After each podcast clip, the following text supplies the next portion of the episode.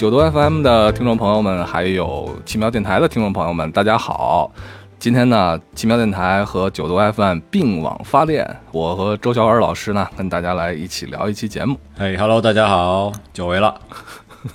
对，久违了。对，我是张 r 啊，当然我在奇妙电台里面叫张 r 了。九度 FM 的听众朋友，我就不用再介绍自己了。OK，那今天呢，我们来聊的呢，其实。跟周董没有太大关系啊！大家如果点进来的话，其实发现我们聊的并不是周董的歌啊，我们今天要聊的是一部九三年的一部电影《因父之名》。对，呃，《In the Name of the Father》，呃，这是英国拍的一部电影了，讲的是一段在英国司法史上比较黑暗的一个故事。这部电影呢，是前些日子周小尔老师推荐给我的啊，是一个真实的故事改编的一部电影。其实讲的就是。七十年代发生的事情，在北爱尔兰，然后呢，有几个小伙子去了英国、英格兰之后呢，就被当局给逮起来了，并且呢，就直接是很快的就宣判了。但实际上这是一个冤案，就讲了这么一件如何平反昭雪的这么一件事情。对，一句话就是这样的概括，当然里边包含了很多具体的细节。被冤枉的不仅仅是这几个小伙子，而且有着其中一个小伙子的家人。呃，尤其是他的父亲，啊，这个电影呢，主要讲的是父子两个人在监狱里边的的种种经历吧，然后最后怎么样怎么样通过律师的帮助，然后不懈的斗争和努力，最后两个人，呃，其实不是两个人了，就是他这个儿子，他最后获得了平反吧，但是很不幸的是，他的父亲就死在了监狱里边。开始这个电影之后呢，就会随着 YouTube 的音乐啊，然后来到一个酒吧。那这个酒吧呢，在瞬间就会变成一个爆炸现场。啊，这个事这个事件其实是在历史上真实发生过的。啊，一九七四年十月五号，在英国一个叫 Guildford 的地方，呃，发生了一起，其实当时历史上是两起酒吧爆炸案。嗯，呃，当时的袭击的目标呢，主要是经常来这个酒吧里，呃，来娱乐消费的这些军人和退役军人以及军人家属。对，呃，其实整个的这个暴力事件或者这个犯罪事件就是这么简单。那有人在酒吧里安放了炸弹，炸死了六个人，其中五个人是军人。呃，当然也伤及了很多无辜，六十多个人受受伤啊。呃，然后呢，因为这段时间正值呃北爱尔兰的呃武装组织叫做呃爱尔兰共和军和英国政府对 IRA 啊打得不可开交的时候，嗯，所以呢，目标很快就锁定了是 IRA 的成员，然后呢，很快就采取采取了各种地毯式搜捕啊。在这场搜捕过程当中呢，落网的主要嫌疑人就是这个叫 Jerry Conlon 的小伙子啊。这个 Jerry Conlon 是一个贝尔法瑟人，贝尔法瑟呢啊就是北爱尔兰的首府啊。然后他当时正在呃案发当时他就在英国啊英就在英格兰啊，所以呢呃尽管他当时提供了也可以提供不在场的证明，但是这个证明呢比较薄弱。啊，而且更加由于呃，当时英国的警方迫于强大的舆论压力啊，因为确实死伤比较惨重啊，所以想尽快从重从快的把这个案子结了，然后给给社会一个交代嘛。而且当时也是群情激愤的，然后他们被抓起来的时候，整个外面民众也是高喊着绞死他们的口号，这样。对对，就是事实上，爱尔兰共和军确实在这十年二十年里边犯下了非常反人类的罪行。非常多的反人类的罪行，所以，所以当时英国的民众有这样的情绪，包括英国警方有这样的情绪，我觉得是可以理解的。但无论如何吧，呃，这几个爱这几个北爱尔兰的小伙子在英国，恰巧在出事儿的时候就在英国，那么，呃，就被当做嫌疑人抓起来了，而且很快就是刑讯逼供啊，就是为了破案，为了让他们招供，然后就签下了这个，呃，就就就相当于招供了。那么，呃。很不幸的是呢，他们的家人，尤其是这个 Jerry Conlon，他的他的父亲啊，叫这个 Giuseppe Conlon，是从贝尔法斯特赶来伦敦去营救他的儿子，结果也被当作嫌疑人给抓抓起来了。同时入狱的还有 Jerry 的姨妈，就是他妈妈的姐妹嘛，的一家人啊，美瓜尔一家啊，也被包括还有十几岁的孩子都被都被抓起来了。这些通通这些人都被定罪，然后呢，在监狱服刑，刑期不等啊。呃，然后这就是他们入狱的原因，对。可是呢，我们如果再回过头来看，其实，在影片一开始也交代了，这个包括 Paul Hill，包括 Jerry Conlon 他们这种生活状态其实是什么样的？嗯，对，就是一帮在北爱尔兰、在贝尔法斯特混的一帮小混混。当时在贝贝尔法斯特有很多的这些英军，然后你会看到街头上都是一片狼藉，然后英军呢就是开着这种装甲车在维护治安，其实就是打击这个北爱尔兰共和军嘛。然后北爱尔兰共和军呢，其实在当时就是一个相当于地下。党的一个 敌后作战的这么一个组织，融入这个人广大人民群众的人民海洋之中，打着人人民战争。然后呢，这个英军一来，其实所有的这些爱尔兰共和军，他们就会融入到这个居民当中。然后这些爱尔兰人、北爱尔兰人也会给他们各种的掩护。啊，这帮小混混呢，其实也是被这帮怎么说呢，爱尔兰共和军所看不上的啊，就是因为他们经常小偷小摸嘛。对，所以也被二这两人共和军也是被他们来威胁，嗯，然后最后不得不，其实他去英国是避难去了，他父亲不想让他和这帮北爱尔兰共和军的人掺和在一起，然后把他赶到英国去避难去了，就相当于这样。对，其实呃，包括到后来影片的后来发展过程中，大家可以其实可以看到，呃，这个 Jerry 这个这个人呢，他是一个他几乎没有什么政治立场，就是他就是一个讨生活的人，那他就是一个混混，他就有点不劳而获。他叫偷东西，但是你说他是个多坏的人，他有多么强的政治上的这种理念和追求吗？完全谈不上，对吧？嗯呃，然后就是因为莫名其妙的原因被卷入了这么一场呃爆炸案里边，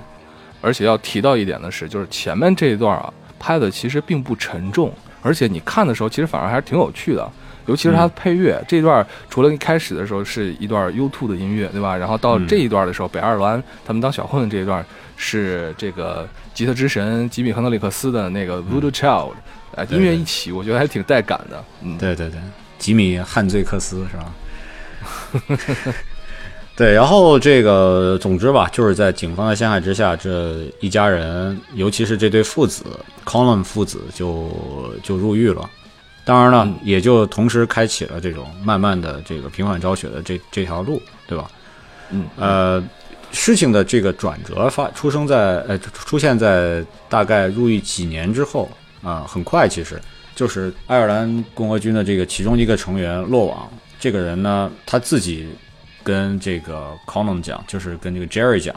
呃，其实当时的那个 Guildford 的那个酒吧炸弹是我放的。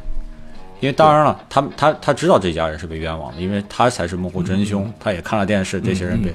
所以他进了监狱之后就直接直接告诉他在其实，呃被审讯的过程中他也呃就招供了，这个事情完全扛在自己身上了，呃当然了，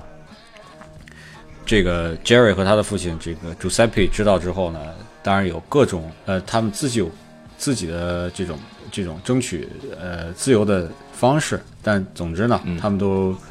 展开了这么一种呃努力吧。可是这个努力呢，就被英国的警方通过各种各样的方式阻挠下来了，因为谁也不愿意被担这个责任，对，被这个被这个现实打脸，对吧？你当时这么这么英雄一般的抓到了犯罪嫌疑人，抓住了这个幕后真凶，然后全国上下其实是呃极为振奋的。然后呢？你现在站出来说啊，这个事儿弄错了啊！你不仅要道歉，你而且你不，而且要而且要赔偿。你政府和整个英国司法的形象可以说是要颜面扫地的。因为这样的原因，呃，所以呃呃，英国警方拒绝呃承认这件事情。然后呢，在这个过程中呢，Jerry 的父亲这 Giuseppe 他就健康状况开始出现恶化。然后在入狱五年之后呢，就就死掉了，对，就去世了。呃，然后呢，在这五年，呃，他在他去世之后呢，呃，Jerry 也并没有气馁。他虽然是当然是可以可以说很伤心很难过，但是他并没有气馁，继续在继续在一个英国的女律师的帮助下，呃，继续申诉，继续发动群众运动吧，可以说街头运动、抗议啊，等等等等，给这个英国当局施压，啊，最后也是影片里边讲的一些阴差阳错的一些巧合，啊，这个律师拿到了当时，呃，一些一些庭审的记录，包括他们，呃，英国警方其实已经掌握的 Jerry 不在场的证明，啊，嗯。后来在，呃当然了，最后在这个非常。呃，激昂的一场法庭辩论中啊，呃，法官推翻了原来的呃最初的判决，那、还还给了他们呃人身自由啊。当然，很遗憾的就是说，他父亲再再也不能从监狱里面走出来了。所以说，基本的剧情就是这样子。嗯对，这样说起来好像有一些波澜不惊的意思，但事实上里面有非常非常非常多的细节，使得整个片子很丰满。因为这片子其实挺长的，两个多小时的一个片子。就是这个片子啊，观影的过程当中，实际上是，呃，他的感受是分很多层次的一种感受，对吧？嗯这个从片子的片名啊，《In the Name of the Father》上面来说的话呢，其实它的一个核心之一吧，就是他 Gary Gary 呃 Jerry 和他的父亲两个人之间的这种关系啊，用一个嗯俗套的话说呢，就是和父亲之间的冲突到最后的一种某一种和解，对吧？就是这样的一个过程，这是它的一个核心之一了。对，然后还有呢，就是关于这种司法上面的呃黑暗吧，或者说是，嗯其实这个导演啊，能看得出来，他对他虽然也是一个英国人，然后呢，但是对英国当时的这种的司法的过程，他是呃反思之余呢，在很多很多细节上予以非常激烈的一些，或者说特别呃特别小的巧妙的一些讽刺啊，很嗯辛辣的这种讽刺在里面，这也是非常有意思的一件事情，嗯。再就是北爱尔兰共和军，然后和当时这种政治的环境，包括你看这个，呃，当初的七四年、七五年的庭审，呃，因为嗯庭审也持续了很长的时间，然后当时的政治环境以及最后平反昭雪的时候，人民群众的那样的反应啊，都还是挺很有意思的。对对对，我觉得我非常同意你的说法，就是说它里边其实戏剧冲突是一层一层的。嗯，在我看来呢，首先很明显的这是一个冤狱，对吧？这是一个冤案，然后平反昭雪。第二部分呢嗯就是父子关系。第三呢，我想到最后咱们还可以再聊一聊，我觉得在里边有很强的宗教的意味在里边。嗯，是的，呃，对，因为比如说基督，它所谓新教和这种罗马天主教之间的这种矛盾，这其实也是北爱尔兰问题的根源。但是，我觉得咱们可以从还是从最最表层的这这一层来说，就是所谓的冤案。看过这个电影的朋友，肯定会有这样很强烈的感受，就是说公平和正义是多么的宝贵，对吧？是呃，一一个一个任何一个体制应该去应该去保护家庭，保护个人，因为家庭和个人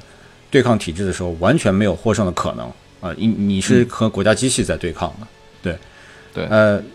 那么制造亲手制造的这这起冤案的英国警方呢，当然要背上他这个背上这个耻辱啊，很长的时间，也也需要英国当局去很深刻的反思。在这个案子里边，就是他的这个黑暗和这个对于无辜者的迫害，已经到了一种匪夷所思的地步了。就是比如说康龙的姨妈，就是在伦敦居住的这位老太太，对吧？就是因为和他有接触，这康乐呢到伦敦的时候，在在姨妈家里吃了顿饭，啊，然后呢，他的父亲在他入狱之后要来营救他，也是第一站先到了他姨妈家里边，然后就被认为肯定是 LA 在呃伦敦的一个据点，然后呢，呃，全家人肯定都是为这个 LA 服务的啊，于是，在他们家各种这个找证据、指鹿为马吧，最后就是，包括厨房用的一个手套拿出来说，他就是戴着这个手套去做这个炸药的，他的孩子就是负责运送炸药的，最后酿成了这起这起惨案。就是对你可以看到，如果一个国家机器啊，一个很强大的国家机器想要置你于死地的时候，那个手段是无所不用其极的，它是非常非常多的手段，你是基本是毫无还手之力。这 Jerry 其实当时他被捕啊，是在贝尔法斯特被捕的。对然后他在那个晚上呢，先在呃这个爆炸之前，在伦敦的一个应该小公园里面吧，遇到了一个流浪汉。嗯然后呢，这个时候呢，他和他的这个小伙伴这个 Hill 是在一起的。对结果后来呢，遇到流浪汉之后呢，没没处可去，他身无分文，其实相当于只有几个先令，他还分给了流浪汉几个先令对 对，因为这个流浪汉呢也是从贝尔法斯特当年呃从爱尔兰逃到英国的。对然后呢，他这个印象深刻，是因为他当时想，如果我要这样混下去，可能就跟这个流浪汉的结果一样了，对吧？是然后夜宿夜宿到这样的一个呃公园里面结果后来呢，嗯没错，发生他们听到了这个爆炸案，其实他们也当时已经是习以为常了，因为他们毕竟是来自于贝尔法斯特，成天到处发生爆炸，发生发生这种枪战。后来呢，他们走在路上看到了一个女人丢丢下了钱包，应该是一个钥匙包吧。嗯然后呢，喊那位女子，那个女子就快快走掉了。然后旁边还有人去这个取笑她讽刺他们说这样的哎，对这样的女人不是你们能够染指的。结果呢，这个小混混啊，Jerry 拿了这个钥匙之后，就到了这个女人的一个半地下室的一个住所了。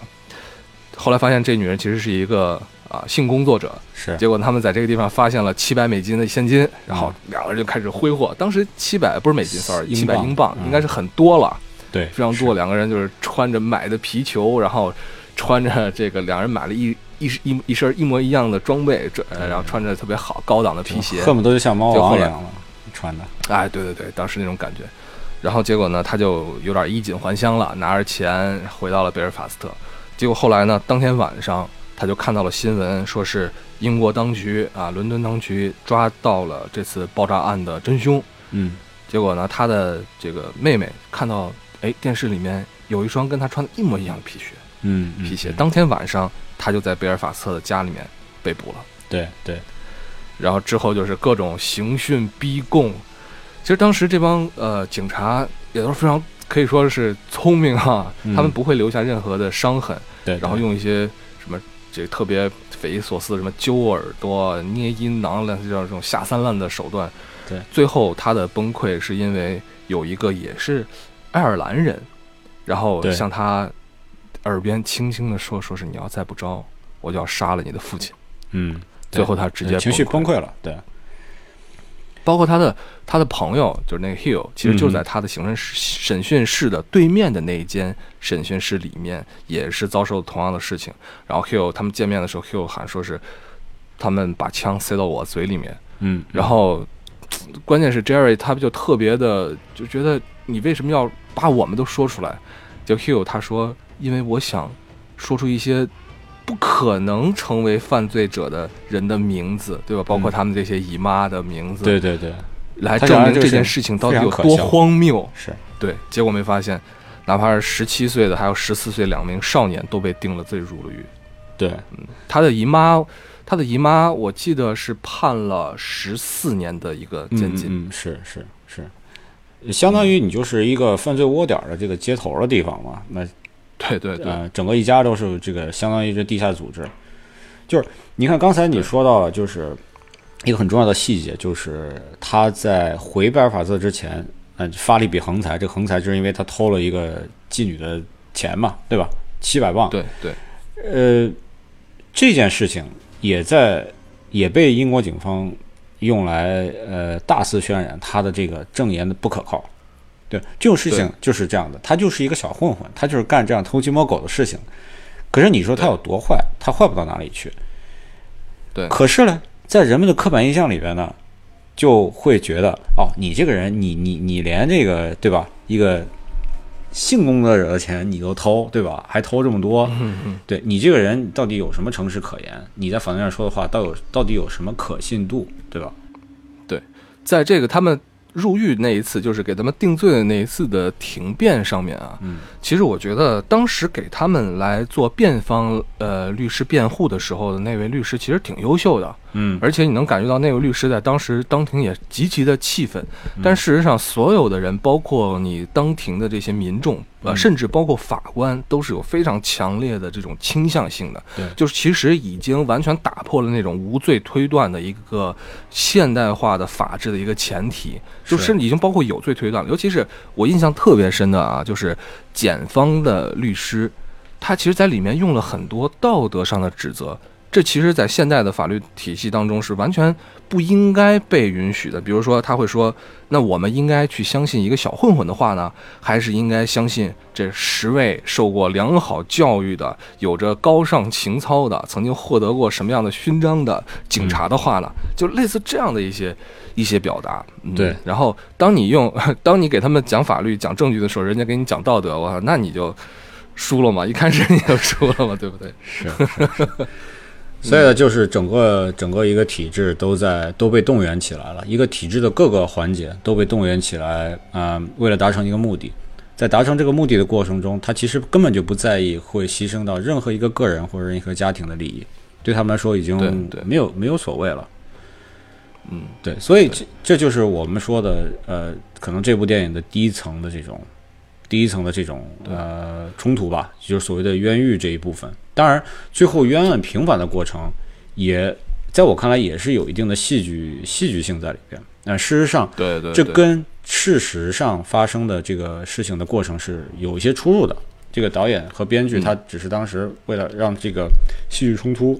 更加更加戏剧化一些。对更加吸引人一些，他就做了一些改动。最戏剧化的就莫过于那位呃女律师，然后在最后拿到最关键的证据那一次，正好呢对，是一个给他们就是相当于那是一个什么？那是一个档案局吧，对吧？嗯，然后档案局管理档案的这个人呢，他其实受到了上面的授意啊，就故意要刁难这个这个这个女律师，并且呢，很多档案其实他们并没有拿出来，并没有告诉这个女律师，他查不到。虽然说这个律师已经拿到了法律的授权，但是依旧被阻拦着。就正好那天，这个被受益的档案管理者生病了，生病了没来，没来之后呢？呃，是另外一位，另外一位不知道这个事情的前因后果，然后把就问他说你要看什么什么档案，就把他档案都拿过来了。结果他就发现里面最重要的一份证据，这份证据呢，就是其实警方已经找到了当时的一个重要的旁证，这旁证呢就是那位流浪汉，已经找到那个人了，但是他们把这份证据生生的压下去了。对对，Charlie Burke 啊，那个人叫，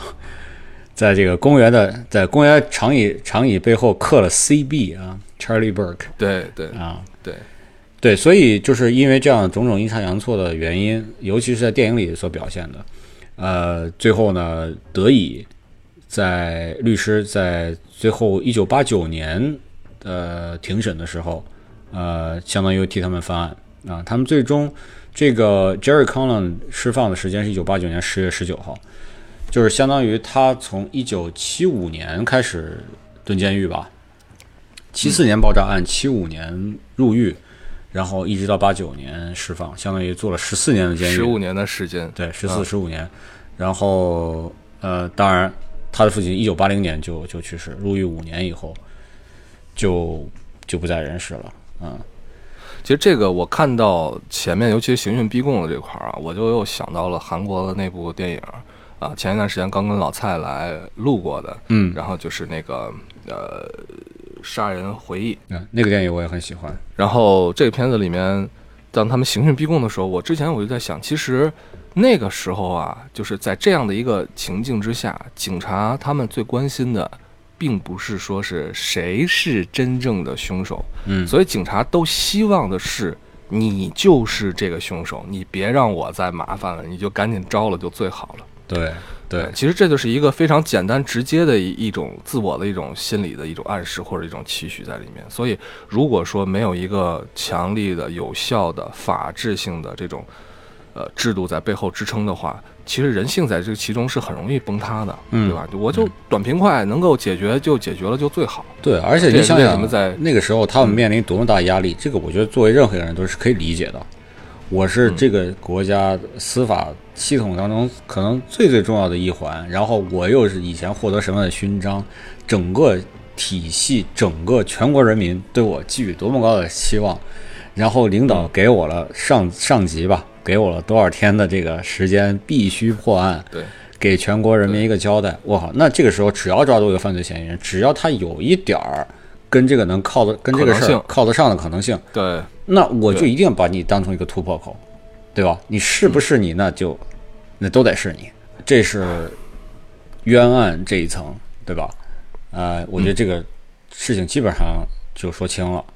呃，嗯第二层呢，就是你前面提到的，就是父子关系啊。但是从这个电影的片名就能看出来啊，因父之名啊，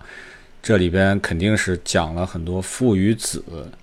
呃之间的关系，尤其是这种关系的转变，在两个人同时在蹲监狱这五年的时间里边，这种关系的转变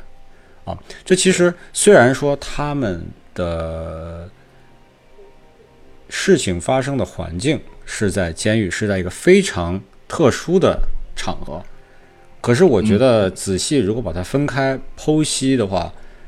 他们关系的这种特点其实存在于生活的每一天，存在于任何一个家庭、任何一个普通的生活场景里边。比如说，比如说，你说你怎么来形容这个，怎么来描述这个这位父亲呢？啊，有他有什么特质呢？我觉得无非就是说他非常老实本分，这是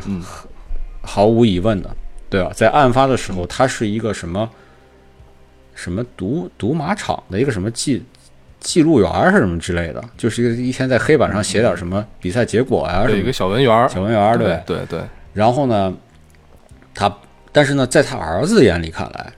啊，老实本分这不是一个优点，在他儿子眼里看来，这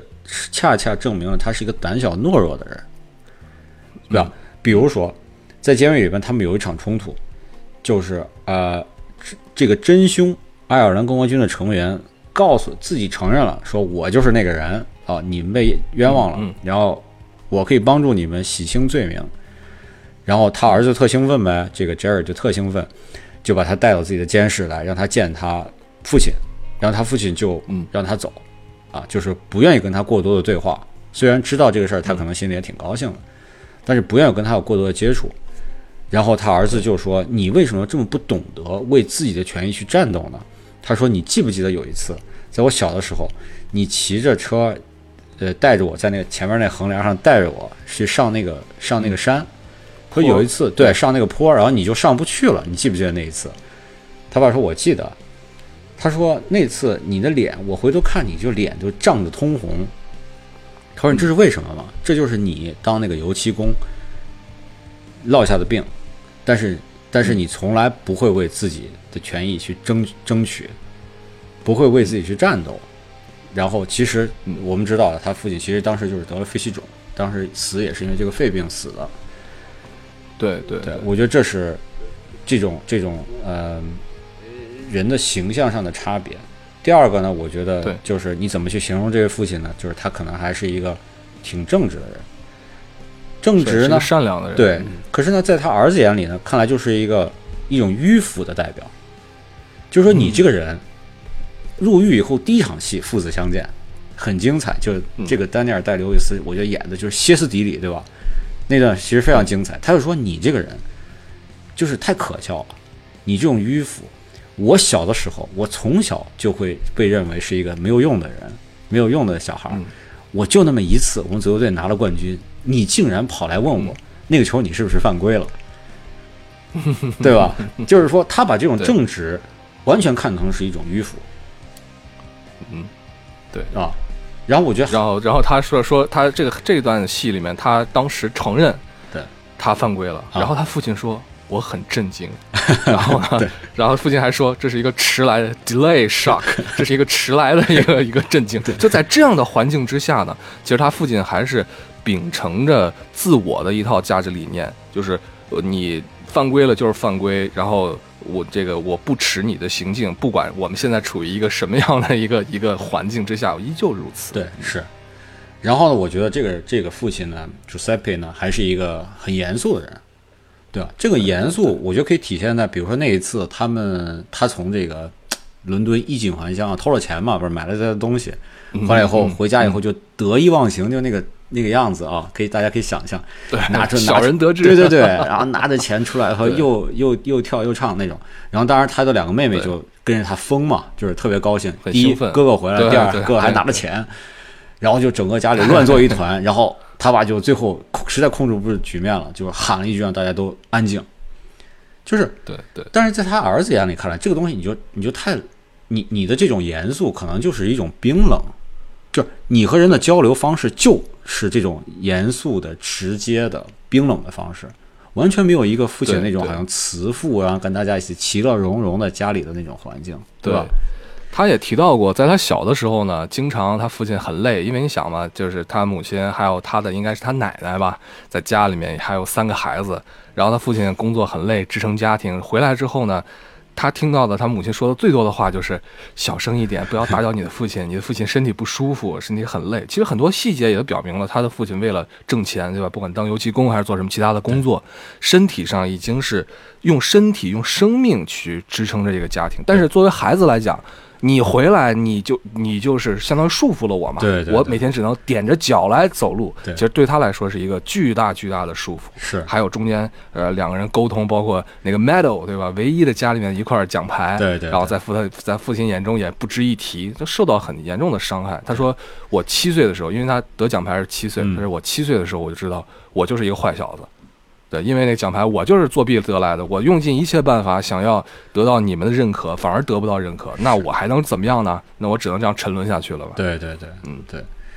呃，与此同时呢，我觉得可能还有一点能够形容这个父亲的这个特质，就是虔诚。嗯他是一个虔诚的天主教徒，对吧？他进监狱之后呢，他要他要他要，呃，包括在那个儿子去了伦敦之后打电话回来，你想岳阳电话打回来，那时候那个年代啊，那得花很多钱。你说点重要的事儿呗，是吧？他就问你有没有去做弥撒，对吧？然后进了监狱，他在那儿祷告，说为什么你不来跟我一起祷告？对，就儿子在那儿看你就就还是迂腐吧，我就觉得在孩子看来是吧，肯定觉得这简直不可理喻，你都什么时候了，你还在干这个事儿？对，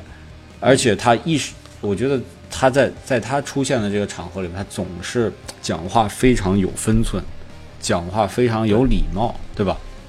不知道你有没有注意到，其实他一直到最后，在他们最后一场戏，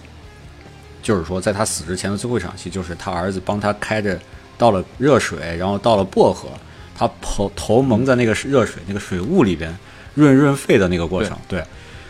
嗯。因为他说我要死了，他跟他儿子说我要死了，然后他是说你你不能这么说，等等等等什么什么的，然后他就说你不要每次我说话的时候你都顶撞我，对吧？在这个时候，他才第一次，我第一次唯一一次看到他用了这个 F F word，嗯，对，才你看，在这个片子里边都是他儿子，每一句话基本上都是脏话，对吧？他是一个非常讲话很认真、很有礼貌、规规矩矩的，只有最后一次，对在他情绪，他就觉得他真的要死了，他才忍不住的冒出这么一句脏话。就是你你作为一个虔诚的教徒来说，这都是你不能做的啊！你必须要是一个有礼貌的、有修养的人。而且啊，我觉得看这个片子啊，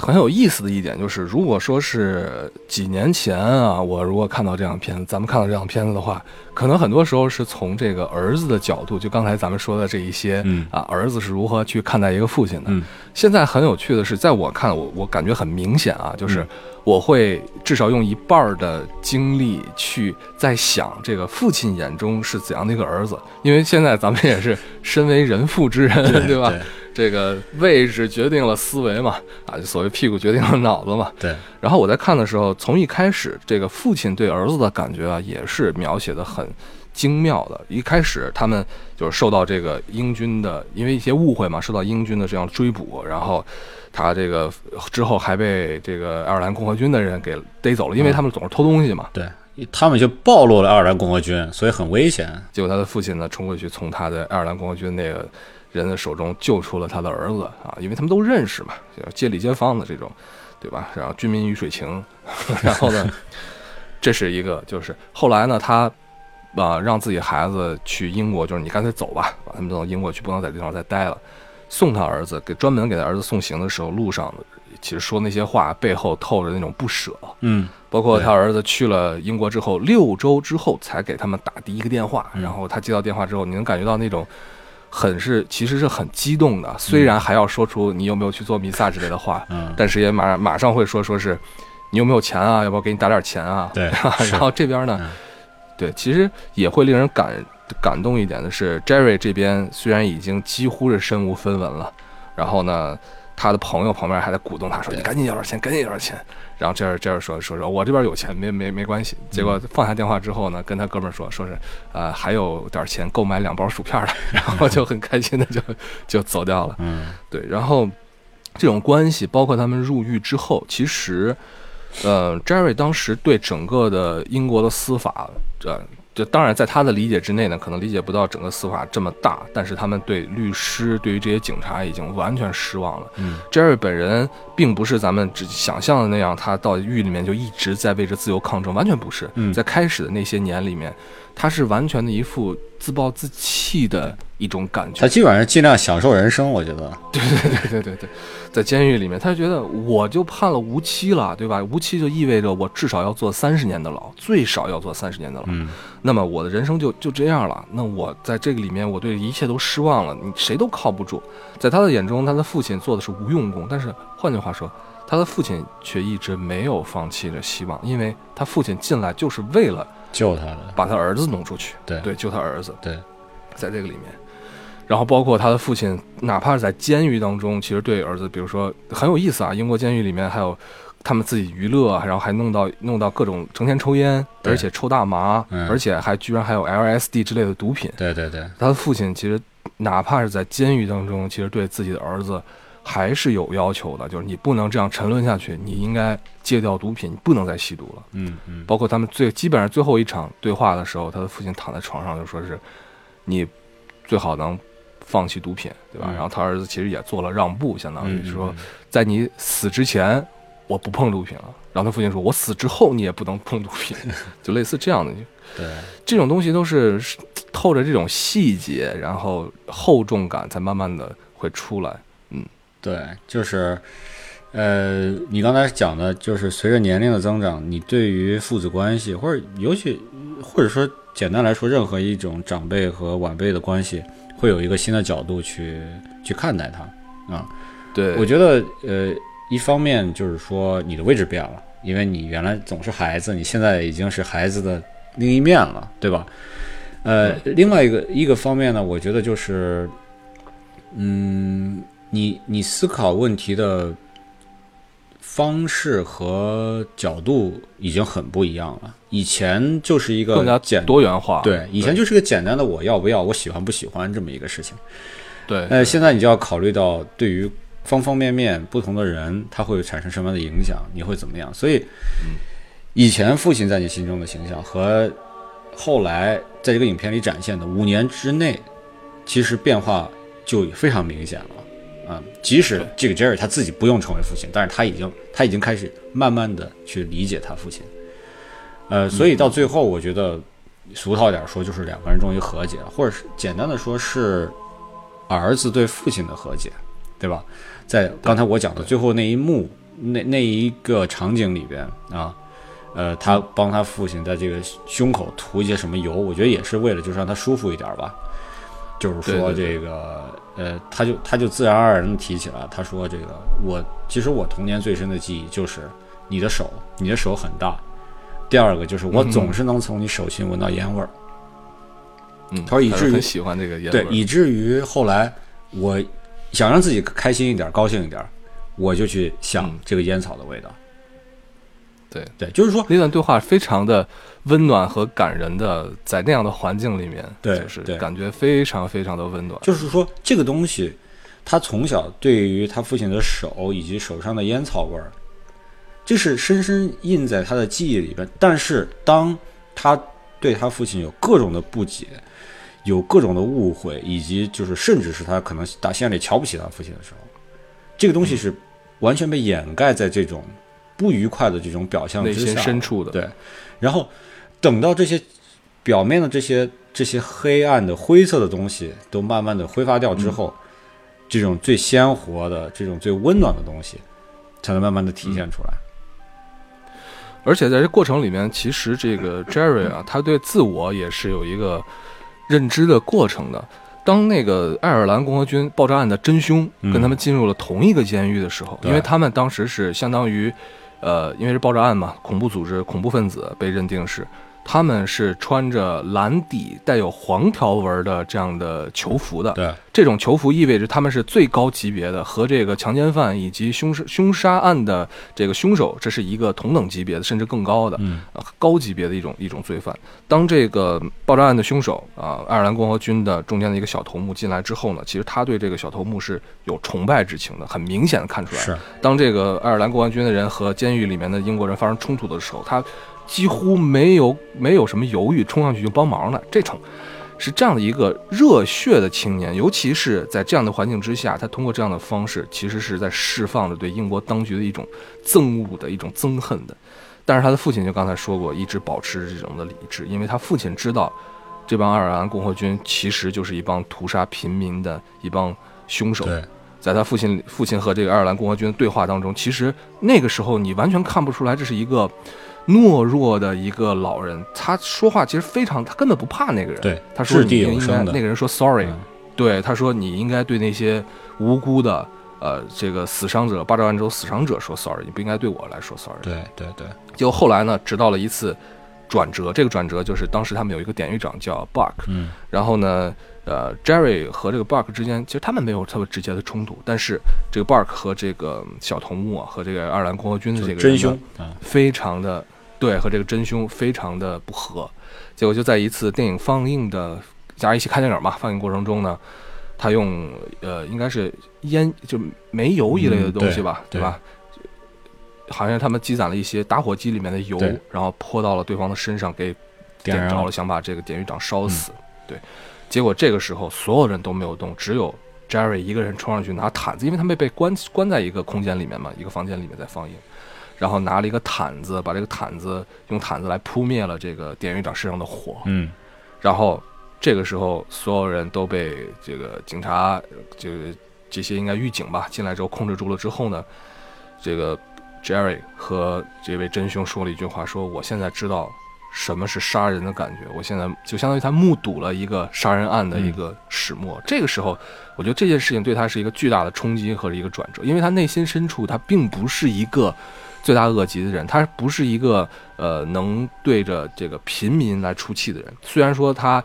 可能之前认为爱尔兰共和军是我们这边的，但是他此时此刻呢，他其实也看清了对方的一个。呃，相当于说的不好一点，就是真面目嘛，对就这种感觉，对他震动其实非常大的。对，嗯，你说这点恰恰就引引到了我想说的第三点，就是说第三层的这个冲突里面，就是所谓的宗教，嗯。啊、宗教怎么样去有，或者说他的父亲怎么用他的言行一种一种呃通过宗教的近乎于宗教的方式去匡扶或匡正了他儿子的一种行为，呃在在很多方面，这个你你讲的这一段这个剧情，就是在典狱长身上发生的这个事情是非常非常典型的。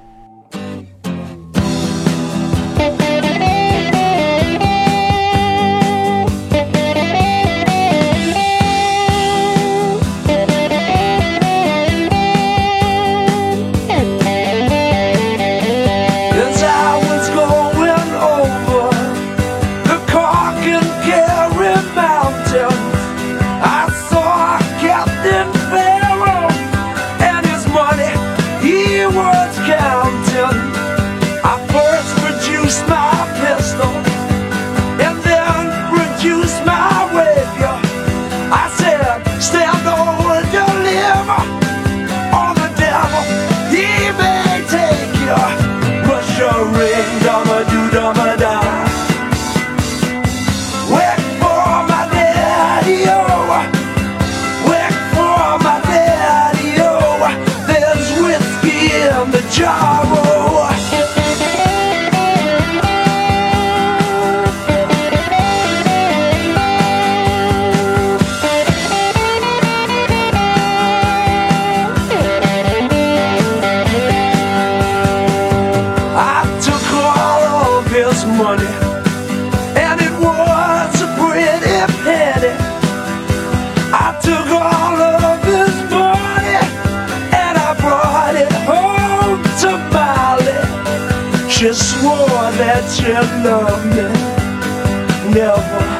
that you leave me.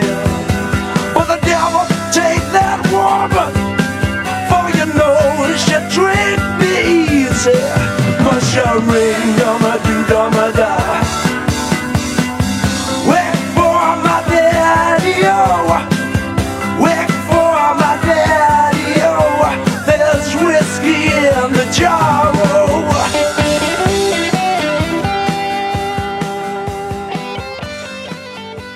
其实大家从这个他父亲的名字就可以看得出来，他们家庭是一个比较传统的天主教的家庭啊，因为他父亲叫 Patrick Giuseppe 呃 Conlon，这个 Patrick 当然是帕特对帕特里克是一个比较典型的天主教的名字，呃，而且尤其比较搞笑的是，就是而且他父亲在这个影片里面有一段也解释了为什么他叫 Giuseppe。这个我第一次很多年十几年前第一次看这个电影的时候，我对这一点是完全没有没有没有引起我的注意的，就是他就不就是一个叫朱塞佩这么一个人的名字嘛？但事实上，朱塞佩是，尤其是在意大利意大利语里边的一个英文名的变体啊，就是这个名儿呢，如果在英语在英语里边就是 Joseph。嗯对，这也是这最近这些年我才搞清楚的一件事儿。他在电影里边，嗯，剧情里边他也解释了，因为他母亲当时见到了这么一个，在在在在我们家附近有这么一个意大利人，叫朱塞佩，嗯，然后他就他觉得挺好听的，然后就把他儿子命名为朱塞佩。但不论是 Patrick 还是 Giuseppe，呃，基本上都明确的指向了他的一个天主教家庭的背景。呃，然后他给他呃儿子打电话说你有没有做弥撒？包括他进了监狱，他总是拿个圣经在那儿做做祷告等等等等这些。这当然，在他儿子一开始看来，这是很迂腐、这很无聊的一件事儿。就是这都什么时候了你，而且你信的上帝也没有也没有救咱们呀，我还不是照样被冤枉进来了吗？对吧？就是有这样的一个感觉。对，一种对他父亲的一种嘲笑的态度。但是呢，嗯，我觉得慢慢的就是说，呃，他父亲通过自己的一言一行，尤其是以他自己独特的抗争方式，去赢得了他儿子的尊重。这个不得不说是宗教的力量。比如说，嗯，他儿子刚进来的时候，呃，得知这个爱尔兰共和军的头目，呃，也来了，然后，然后呢，得知他已经向警方招供了，自己就是爆炸案的真凶，他就很兴奋嘛，他就要跟这人联手，嗯要要自救，嗯，但是他父亲就是很果断把那个人呃推开了，然后自己用自己的方式来为自己伸冤，不就是说写信啊、找律师啊等等这些方式，在他看来是一种非常漫长的、没有什么效果的一种方式。对，可是呢，这恰恰是在他父亲眼里，在 Giuseppe 的眼里看来，这就是呃他受到的他所认为的呃正确的一种宗教的指引，就是说用和平的、用这种呃非暴力的方式去为为争取自己的权益。他并不是说完全对自己的权益就那么放任不管，他只不过有他自己的一套、一套斗争的方式。然后呢，他也在这个呃跟他儿子的对话里边也讲到，他说我入狱的五年来，啊不，他就说呀，呃，那些陷害我们的人，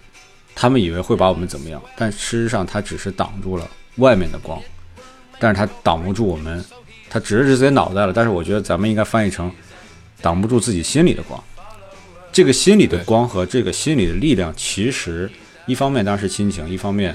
也是宗教可以给予你的，对吧？尤其是他讲了一段非常非常感人的话，他说每天晚上睡下之后，我都会牵上你妈妈的手，我们出了大门，走上哪一条街，再转上哪一条街，然后走上那条路，最后到了那个山顶，然后我们在山顶俯瞰这个破败的、充满问题的贝尔法斯特。在我进监狱的每一年来，每一天，这五年来的每一天，我都在做这样的事情。对，我觉得这就是一个宗教给人的力量。嗯对他就是用这样的方式，然后给自己打气。虽然他最后很不幸，他没有撑到呃自己被平反昭雪，自己能够昂着头走出监狱和法庭的那一天，但是在这个过程中，他他没有输给任何人，他也没有输给这个不公的世界，他内心找到了很找到了平静，而且重要的是，他将这个平静传递了给他儿子，就是在他死后，你想他八零年去世，八九年，Jerry 才无罪释放，对吧？这中间还有九年的时间。其实中间影片里面也也展示了，就是说，在他爸死去死后，他一个人在监狱里面，他有段时间是很抓狂的，就是你想突然就是没有人陪伴了，等等等等。但我觉得最后能够让他坚持下来的时候，也是他父亲给他传递的这些思想和这种，呃，和这种自己和自己相处的一种一种方式。其实在这个过程里面呢，还令人非常感动的就是那位女律师一直在外面为他收集证据，然后直到后边女律女律师已经完全确认这是一个，就是他内心已经确认这是肯定是一个冤案之后呢，他通过各种媒体的手段，甚至外面有很多人为他来奔走，为他来游行，嗯，然后要释放这四个呃这个无罪的年轻人。这个女律师，然后不断的跟他见面，然后他都已经是内心很抓狂、很崩溃的一种境地，还不断的被他打气，嗯，哎，非常令人感动的这个。是是，而且我觉得有一点可能大部分人都忽略了。我是今天下午在准备录音的时候，我突然意识到这一点，就是说这个电影的片名啊，叫《In the Name of the Father》。事实上，我如果我们再深想一层，什么是 father？在这个导演和编剧的心里，当然是同一个人了。他们想表达是什么？我觉得 father 一方面是这个父亲的形象，就是 Giuseppe Conlon；另外一方面就是英语里边 father 的另外一个意思，就是嗯，有神父的意思，也有天父的意思，嗯，就是说上帝。就是说，最终是以什么样的方式，以谁的名义，我来平反昭雪，我来获得了这个公正，我来获得了所谓的 justice，对吧？其实一方面是我的父亲，他他为了我，为了救我死在监狱里边；另外一方面，我我个人认为，他是表达了对于宗教的一种敬畏。嗯而且我一直觉得啊，这个因为我对西方那种宗教啊理解确实啊、了解确实有限。其实当时这个英国是一个已经成为了一个新教国家嘛，对吧？因为英国应该是在亨利八世这个十六世纪初的时候有这样一个宗教改革哈，源于亨利八世的一个婚姻状态的一个对，宗教因为他改革。因为他想离婚，罗马教宗不让他离，对对对，一怒之下他就自己弄了一个，对就不跟你然玩了。后被开，对，被开除教籍了，后来就成为敌人了。然后之后呢，这个就到了这个天主教的玛丽皇后的时候，就恢复天主教，然后迫害新教徒。但是呢，到了伊丽莎白，应该这已经到了十六世纪的中后期的时候，伊丽莎白成为女王了，就把新教又重新立为国教。所以之后呢，英国就成为了一个新教国家。然后，但是当时应该在爱尔兰还是以天主教为主导的吧？当时好像应该是这样。对，不一一一直到现在，天主教都是在爱尔兰有很强大的力量。就是我，嗯嗯我不是曾经去过那个都柏林嘛，就爱尔兰的都都柏。林，对对对，就是你可以在大街上看到，我们其实呃说实话，都柏林这个地方不是有特别特别多可以观光和游览的，就所谓的名胜啊，很多都是这种大教堂啊什么的。对，你基本上这些有名的教堂都是嗯天主教堂。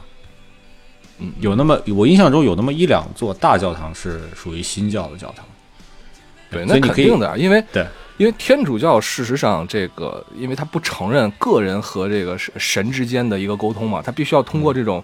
中间的这些这些神职人员作为一个媒介啊，必须要通过教堂作为媒介来沟通，所以这就是控制嘛，控制这个人民，然后呢，人民各种的财富都向这个教廷来教堂来集中，所以才会那么有钱啊哈，花个他妈的几百年、上百年来修建一个富丽堂皇的大教堂，对吧？这跟新教还是区别还是非常非常大的。所以其实这个英国对爱尔兰的殖民，尤其是现在北爱尔，我不知道现在对北爱尔兰说殖民这个词还合适不合适啊？但是你啊，可以不合适想象，。我觉得北北爱尔兰首先它是它是民族自觉的，它是、呃，对，它是公投的，呃，公投的，对，它是通过民意来决定他们想留在呃英国大英帝国的版图里边啊。对对对，但不管怎么说吧，这也是他的一个呃当年殖民的一个一个一个一个成果吧，对吧？对然后你也可以想象，在殖民的过程当中啊，这种宗教之间的相互迫害，然后宗教之间的这种相互的斗争，其实这个问题可能。呃，超过了那个殖民的时代，然后一直非常长期的影响下去，你很难说现在就已经完全消除了这种宗教上的这样分歧，你很难去这样讲。所以在这个片子里边，这也就是为什么他一开始的时候也会多次的提到，说是你作为一个这个天主教徒，你就只能找到这样这样的工作，因为你不是一个新教徒，对吧？这就是你所秉持的那些理念，你所秉持的那些呃这种宗教的这些意识。宗教的这些呃理想，然后给你带来的现实的困难、现实的问题，你这不就是自找的吗？其实，在前面的时候，这个他的儿子 Jerry 对他的父亲就会有这样的不理解，甚至是一些怎么说呢？一些呃愤恨吧东西在里面，怨恨的东西在里面。对其实说大一点，我们放眼历史或者放眼世界吧，没有哪个宗教说自己就是那么天天真无邪，就没干过坏事儿，没没这么一回事儿。在任在某一个历史时期，总有宗教冲突，总有一派人数占优，势力更强大，总有一派要去欺压另一派，这没什么好说的。天主教在这个电影里边，那好，貌似是天主教徒受到了迫害，但是虽然不是直接因为宗教原因，但是呢，受害者是宗教呃是天主教徒，但是呢，我们有有很多其他的例子，很多其他的历史事件，那明显是新教徒，对吧？在这个宗教冲突当中受到了迫害，这个没什么好说的，对，所以没有没有谁是没有哪个宗教手上没有沾满鲜血，这个这是事实啊，这是事实。对对其实宗教是一个特别特别大的一个话题，而且呢非常有厚度，很难几句话就讲得那么的清楚。因为如果要站在某一个宗教的立场之上，但是呢，你如果因此而蒙蔽了自己的眼睛的话，可能会造成非常严重的后果。你比如说，有很多的恐怖组织，比如说九幺幺的时候的拉登 （ISIS），对吧？他们会有这样的宗教的理想在里面，对吧？为了他们的伊斯兰教，为了他们心目中的伊斯兰教的教义，然后对这个美国，美国在他们眼中就是魔鬼了，然后发动这种不平衡的战争。但事实上，你的不管你用什么样的理由，不管你是呃 ISIS 也好，还是爱尔兰共和军的里面的这帮极端的派系也好，当你们的枪口对准了平民的时候，那么我觉得这就是恐怖组织，没什么可说的。哪怕你有心目中，你内心深处，或者说你声称你有着非常非常崇高的宗教理想，但这都不是不能够成为理由和借口。对，而且我觉得我们为尤尤其要警惕的，恰恰是这些抱着崇高的理想的人，就口头上说着我要为什么人做什么样的事情，这是最可怕的。嗯，其实我们在电影里看到这些爱尔兰所谓的 IRA 啊，Irish Republican Army，他们是嗯爱尔兰共和军的一个派别啊，他们其实叫所谓的 Provisional IRA，就是临时派。这个临时派呢，是从就传统的正式派里面分分离出来的。正式派就是呃所谓的 official 那个派别呢，他们是后来就转信马克思主义了。对他们就放弃暴力斗争了，他们要就是你说的，咱们通过政治斗争的手段，比如说阻挡，然后进入议会，然后争取选票，然后等等这样，这种和平的方式来去来去改变现状。当然了，这个所谓临时派 provisional 这个 IRA，他们就是一直信奉暴力革命的这种这种方式，对，要和英国人基本上死磕到底了，就是不把你赶出北爱尔兰，就这事儿就没完。爱尔兰共和军呢，它其实在十年、二十年的过程中干了很多坏事儿，就是很多罄竹难书的这些坏事儿。它特长呢，首先就是放炸弹，呃正面交火是没有可能获胜的，对吧？它就是只能打一些这种地下战争，然后冷不丁的给你炸一下、炸一下，然后造成你人员伤亡。其实它的目的呢，就是制造恐慌，对吧？这就是所谓一切恐怖主义的这些根源，就是为了制造恐慌。然后呢，其实在这个电影里边也隐晦的提到了一点，就是虽然这个电影是为了给这些北爱尔兰受冤枉的这些做了冤狱的这些人平反，但事实上在这个电影里边，他也很隐晦的提到了一点，他也相当于为英国警方，呃，稍稍的找回了一点这个理由或者尊严吧。就是说，在你记不记得，在这个爆炸案的真凶第一次出场的时候，他就是这个场景，就是他在计划这个爆炸案，对吧？对，就是一个就是一个孩子走进房间，他问你是你做好了没有？他就说我已经准备好了，等等什么东西。意思就是说，他事实上真的有爱尔兰共和军，他是在用孩子，嗯，他是在利用这种很弱小的不起眼的目标，妇女、儿童，来替他们做掩护。所以也不能完全的说，英国警方他认定这个 Maguire 一家，就是他的那个姨妈那那一家姨妈家，就对就完全的毫无理由、毫无根据的怀疑。就事实上也确实发生了这样的事情，他用这个妇女儿童作为掩护，然后对于平民进行无差别的、毫无预警的打击。他最坏的一点就是他不预警。有一些军事组织，他在跟更强大的敌人做斗争的时候，军事斗争的时候，他也有时候会对平民下手，他就是为了震慑、为了威慑你。但是很多这种组织，他在他在有这样的部署、这样的行动的时候，他多多少少会给你一个警告，给你打个电话，给你发一个信息，给你放出一个信息，说我们在什么什么时间，在什么范围，可能要造成一个要要制造一个什么爆炸案啊、袭击什么的啊，让平民有机会逃脱。嗯，但是呢，爱尔兰国军确实在这十年、二十间、二十年的时间里边，利用北爱尔兰无当时无政府的状态，确实造成了很多的平民伤亡。不光是北爱尔兰，它的英国本土也实施了很多打击。对呃，我我我曾经看过一个纪录片，就是讲，呃，在边境上，其实靠着爱尔兰那边的边境上，在北爱尔兰地区，呃，一个城市，那个地方几乎市中心，所有的超市全部都是破房顶儿、破窗户，嗯因为你就挡不住，你根本就来不及修。一个服装店在一年还是两年的时间里边，窗户就修了十四次，就是不停的有爆炸案。但是呢，当地人又没有办法，很多人生计都在这儿，一家老小都在，他也去不了其他地方，他也只能就是炸完了之后赶快修缮修缮，过一两天就重新开业。那他总得，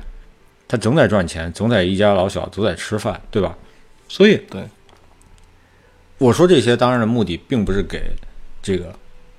当当年犯下了这个严重的错误的英国警方去给他们嗯找补、给他们洗地，不是这个意思。但我想说的就是说，当你一个组织，呃，号称抱有崇高政治革命理想的组织，将你的信念付诸在暴力行为之上的时候，嗯，这个事情没有赢家，没有赢家，对，对，双方都是输家，你自己也是输家，你是不可能赢的。在不同的民族之间、不同的国家之间、不同的宗教之间，一旦流血之后，两边的血混在一起之后，那么仇恨就以此产生，而这样的仇恨是非常非常难以去消解的。对尤其是你看之前历史上发生了很多，对吧？你像比如说一战，一战产生了很多很多的民族国家，然后在一战之后，嗯很多这个民族性它就呃爆发出来了，相当于就是民族民族性开始觉醒了。在此之前呢，有很多民族本身其实共同生活了几百甚至上千年的时间。但是当民族觉醒之后，当这由于战争作为引子之后，互相开始流出第一滴血之后，那么这种仇恨就将埋下了。而这种仇恨，你将花费太多太多的时间、精力、金钱，所有所有的一切生命，你去来修补它，你都很难很难把它再修复回去。其实这也是人类自己作的悲剧，对吧？大家是都是 大家都是从非洲走出来的，对吧？这个智人混了一点尼安德特人的血统，都是一样的。结果到头来呢，你分成了不同的民族、不同的宗教、不同的国家，那么开始有了互相的仇视、仇恨，等等等等。我觉得，呃，这种东西可能还要再花千百千百年的时间来慢慢慢慢的，才有可能去慢慢的消解消解掉它。对，其实挺令人感慨的，嗯。你你就以这个电影里边的这个情节，或者或者就是以真实的这个历史来来看，为什么像 Jerry 这样的人，他他不能待在贝尔法斯特呢？或者他在待在贝尔法斯特，他不能有个体面的生活呢？他不能有个体面的工作呢？这并不是因为啊英国人在这儿，这这原因恰恰是因为北爱尔兰共和军的存在，恰恰是因为他们不断的搞暴力活动，不断的搞暴力袭击，然后整个社会无法正常运转，以至于出现无政府状态。然后好吧，结果就是大批的人失业，然后失业就造成了更多的人心存愤恨。我为什么要在这里生活？我是谁造成的？然后再加上各种各样的政治宣传，好吧，我们要把英国人赶跑。最后有更多更多的人去投身到这种暴力革命的事业里边，所以这个事情就越来越越糟，越来越糟。其实看这个片子的时候，突然又想到，我前一段时间看的是这个成龙在二零一七年的时候，就去年的时候拍的一部片子，叫《英伦对决》。这部片子的一个背景啊，其实也是有关于爱尔兰共和军的，然后制造了一场爆炸案，然后他的女儿呢，成龙的女儿在这个爆炸案当中丧生，然后他就一直在追查真凶的这么一个一个过程。里面这个演这个反派的，姑且称之为反派的吧，就是，呃呃，这个零零七布鲁斯南，皮尔斯布鲁斯南，他里面演的，你应该没看过吧？没有，没看过，没看过。啊，那这片子还挺有意思的，跟那个成龙一贯的这种风格，呃，就特别特别特别的不一样啊。因为导演是导演是叫马丁吧，好像是，这是一个就不是成龙自己的这样的一个呃，他们这种港片的这种团队拍的，就挺不挺不太一样的一个一部片子。然后这个片子里面的这个这个皮尔斯布鲁斯南啊，他的他实际上身份呢，就是在英国议会当中的呃，就是相当于这个。原来他是这个爱尔兰共和军的反抗组织的，对吧？也、嗯也做了很多的这种恐怖袭击的事件，但是呢，他其实后来他是一个改革派啊，爆炸案呢也不是他亲手来做的，但是他知道这件事情而已。对，就是马克思主义那一派的。哎，对，让我就是突然想到了这部片子，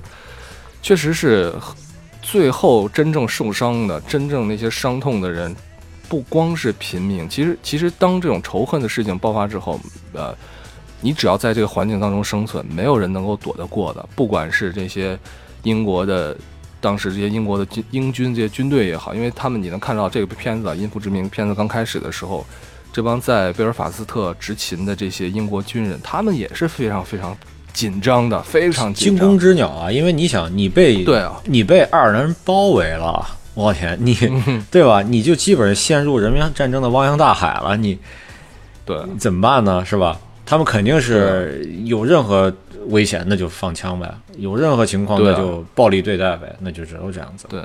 对，然后这帮这个爱尔兰共和军这帮人也只能躲着各种民宅之中，然后英国人来过来巡逻的时候，他们就到处乱跑，他们也是没有一个安，不可能有一个安定的生活。而那些孩子们，那些当地的居民，对吧？他们也不可能过上正常生活，没有人是受益者在这个当中。但是，一旦陷入这个这样的一个圈子之后，你很难去把它来解决掉。尤其是到了现代的社会了，对吧？你又不能像是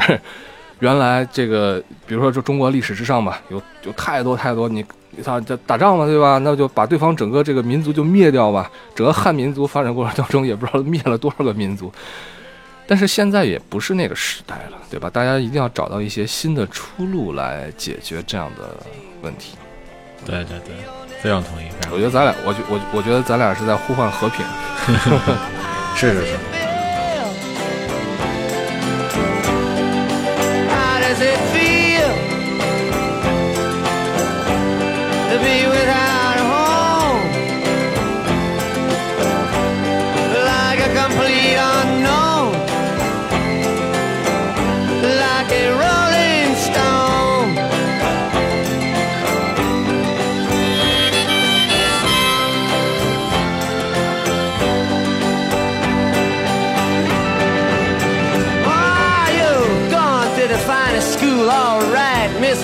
but you know you only used to get juiced in it. Nobody's ever taught you how to live out on the street, and now you're gonna have to get used to it. You say you never compromise with the mystery tramp, but now you realize he's not selling the vacuum of his eyes and say, Do you want to make a deal?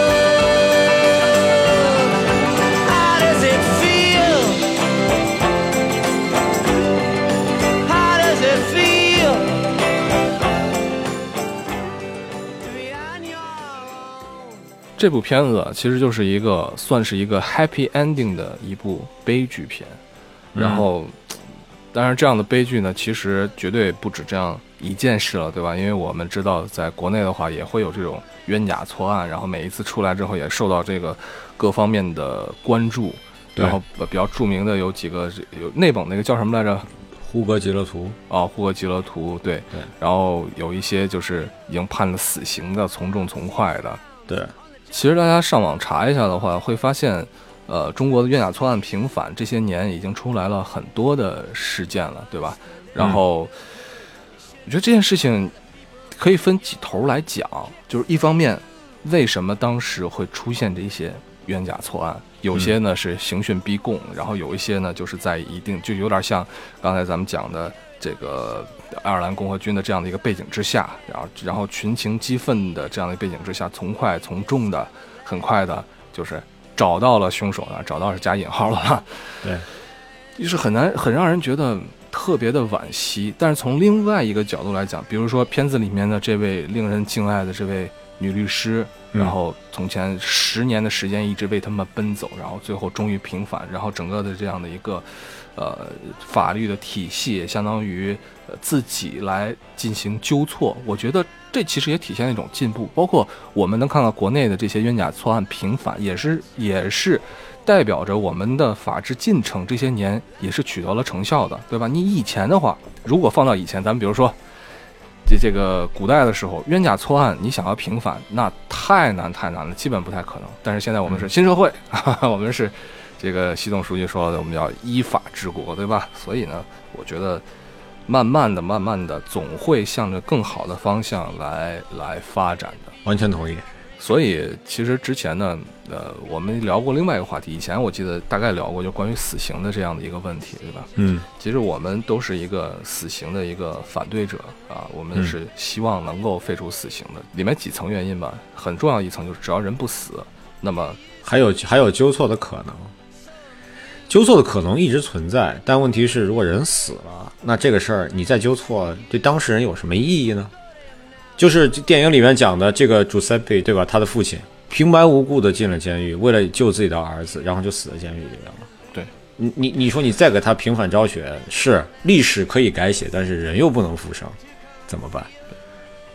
而且很令人寻味的事情，就是在这个事情的结束之后啊，因为至少是在这个部电影拍出来的时候，九三嗯年的时候呢，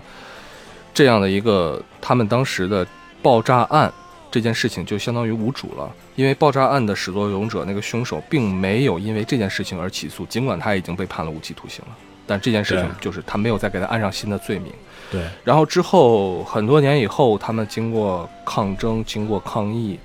拿到了五十万英镑的一个赔偿。但是拿到赔偿之后又怎么样呢？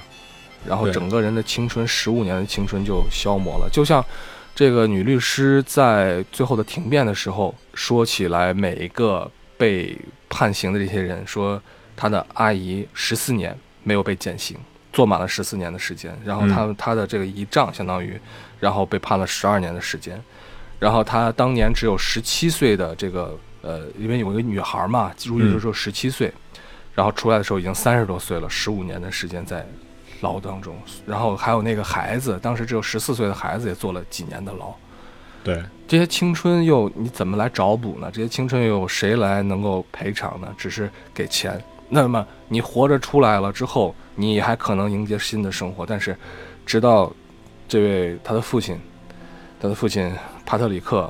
嗯，去世也是在牢中。那么这件事情又由谁来负责呢？对，嗯。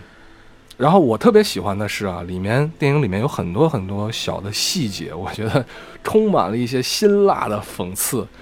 觉得特别有趣。包括那个，就刚才说过，这个女律师她拿到关键的证据，是因为呃，那个怎么说呢？那个书记员他、呃管理档案的那个管理员生病了，而就是在之前，可能前一天是这个女律师她生病了，她重感冒，然后呢打着喷嚏，然后去去取取这个档案材料，然后那个这个管理员特别特别的，就是拿两只指头，然后捏着这个纸，捏着这样给他复印，特别害怕被传染，结果被传染了。我觉得这些好多好好玩的细节。而里面呢会其实还会有一些在这种冰冷的制度之下的一些暖心的细节，包括在整个的牢狱当中，我印象特别深的有一个呃有一个狱警在那儿喂鸽子，你记不记得？哎，记得有这样一个嗯情节。对，然后呢，他的父亲那个时候已经是因为肺气肿还是肺栓塞，不能嗯下楼了，不能下楼了出来了。他对他在他在广场上向向下面操场上向他父亲挥手，却发现他父亲看着别处，正看着那位狱警在喂鸽子。然后还有在下雪天的时候呢，有一个呃已经是满头白发的一个老狱警，然后跟他们这些犯人一起打雪仗。而他的父亲死之后，他他在牢中崩溃的时候呢，也是这位老狱警过来来来安慰他。就是你在这样的绝境当中，你还能看到一些处着不是就是相相当于对立面的，处于对立面的这些人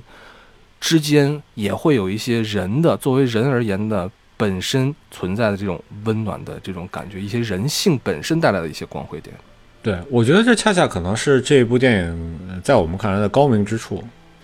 他没有把任何的人脸谱化，没有把任何的人绝对的推在了，给他一个绝对的定义，对吧？就是说，对，呃，受到了冤假错案迫害的这些人，他们的确是非常晚，这是一个电影的主线，是为他们平反昭雪等等等等。可是呢，在这里边也不乏对呃爱尔兰共和军的谴责啊，这对爱尔兰共和军他们做的事情，尤其他进入监狱里还是怎么迫害、怎么去害那个典狱长等等，这也是一个对对批判。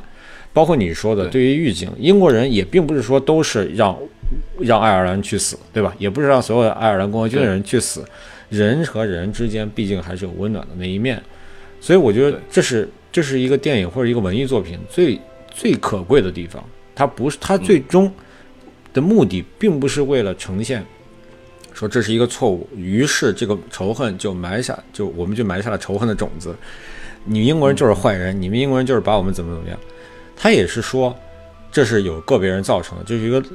历史造成的，也是历史的特定的时期和环境造成的。但是人最终还是要和人和解。我们面对的并不是政府，不是制度，不是什么国家机器，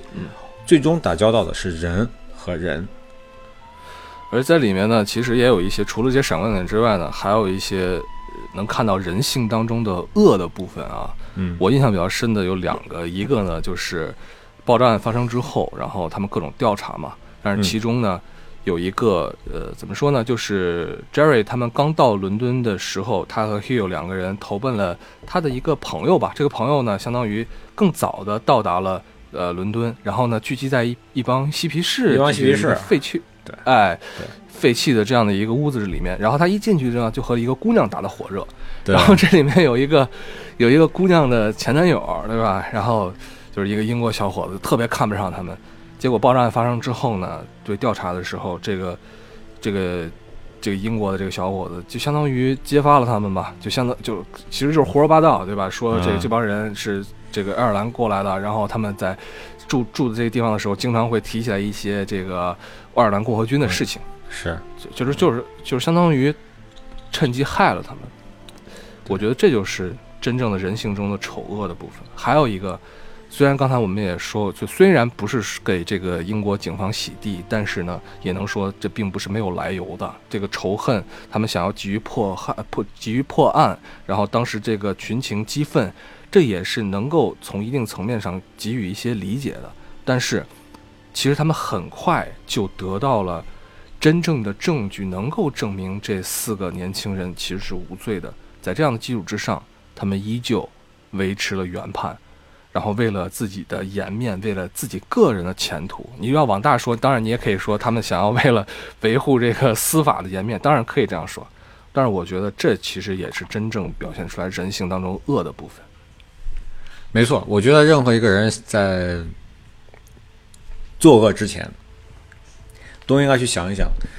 呃，因为这件事情可能受到牵连的人，如果是自己的家人，你还会不会去那样做？我觉得这是一个最简单的考验一个人是否善良的一个基本。如果你认为这个人就是一个跟你毫无关系的一个陌生人，你可能会干点，嗯，你可能会做任何的事情，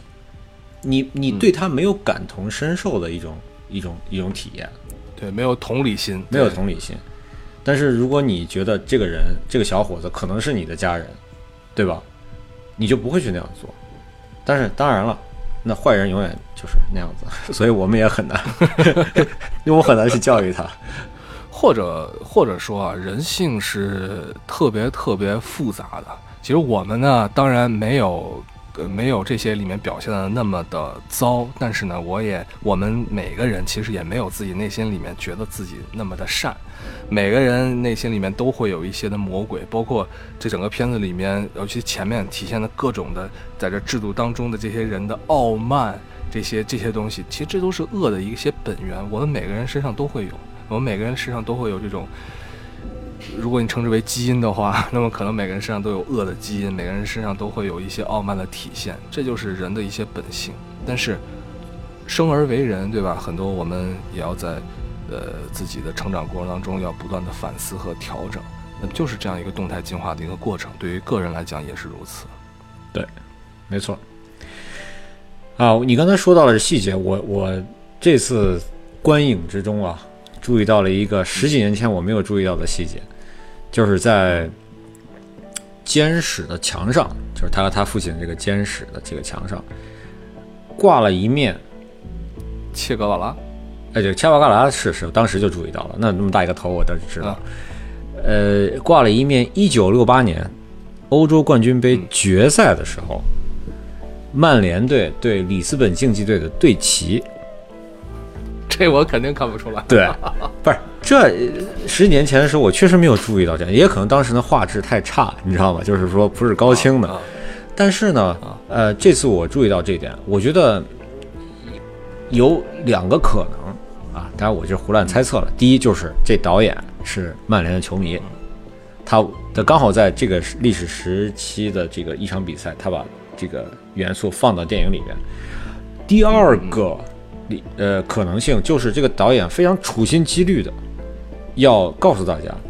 这个年轻人其实是一个真正无害的年轻人。他虽然是个小混混，他没有很强的政治立场。如果你是一个爱尔兰共和军，你有可能喜欢曼联队吗？对吧？你应该喜欢你们北爱尔兰或者爱尔兰的什么什么什么。当然，没有什么任何一个有名的球队了。可是，我觉得也也有这样的可能。当然了，这只是我我个人的一种臆测了啊，有可能。我觉得这也是艺术本身的魅力所在，就是它里面会有一个创造者和这个解读者之间的一种隐约的超就超出现实的一种隐约的对话。对，这种对话呢，可能是。哎，非线性的，然后呢，天上一脚，地上一脚。但是，当你通过这样的一个方式，你去你去欣赏这样的一个艺术作品的时候，你就会去猜测，而这样的猜测本身，我觉得就很有魅力，就很有意思。对，这也是观影的乐趣所在。是是。所以，我觉得最后呢，不妨我们再聊一聊，简单的说一说这个电影里边的音乐。嗯，我觉得，嗯，可以说，嗯，这里边收录的。大部分的作品呢，都以前都听过。另外，而且呢，都是非常经典的音乐啊。首先，在电影开篇的时候，啊，是一个一首来自 U2 的啊同名跟电影同名的歌曲《In the Name of the Father》，因父之名。嗯，一开始是很遥远的一种呼喊式的人声出现，然后呢，嗯，鼓点很平缓的鼓点，然后伴随着。这个画面场景，这个投射到爆炸案的现场，突然这个鼓点就加速，然后节奏整个快起来，然后一下把这个高潮就带带了出来。对这首歌，我觉得是我非常喜欢的 YouTube 一首作品。嗯嗯，可以说它比较。有代表性，就是在他们最初的就是他们出道的前头一些年，他们身上那种那种锐气，他们的那种力量，当时还是嗯，一种比较淋漓尽致的方式表现出来了，和他们后来比较商业化、比较成熟那些东西是很不一样的。嗯嗯，看这个电影之前呢，我就猜到里面肯定会有 U2 的作品。对吧？然后一开篇就是，然后还有刚才我提到的，在贝尔法斯特街头，然后印象非常深刻那场追逐戏里面的时候是 Voodoo Child，吧？对吧吉米·赫德里克斯，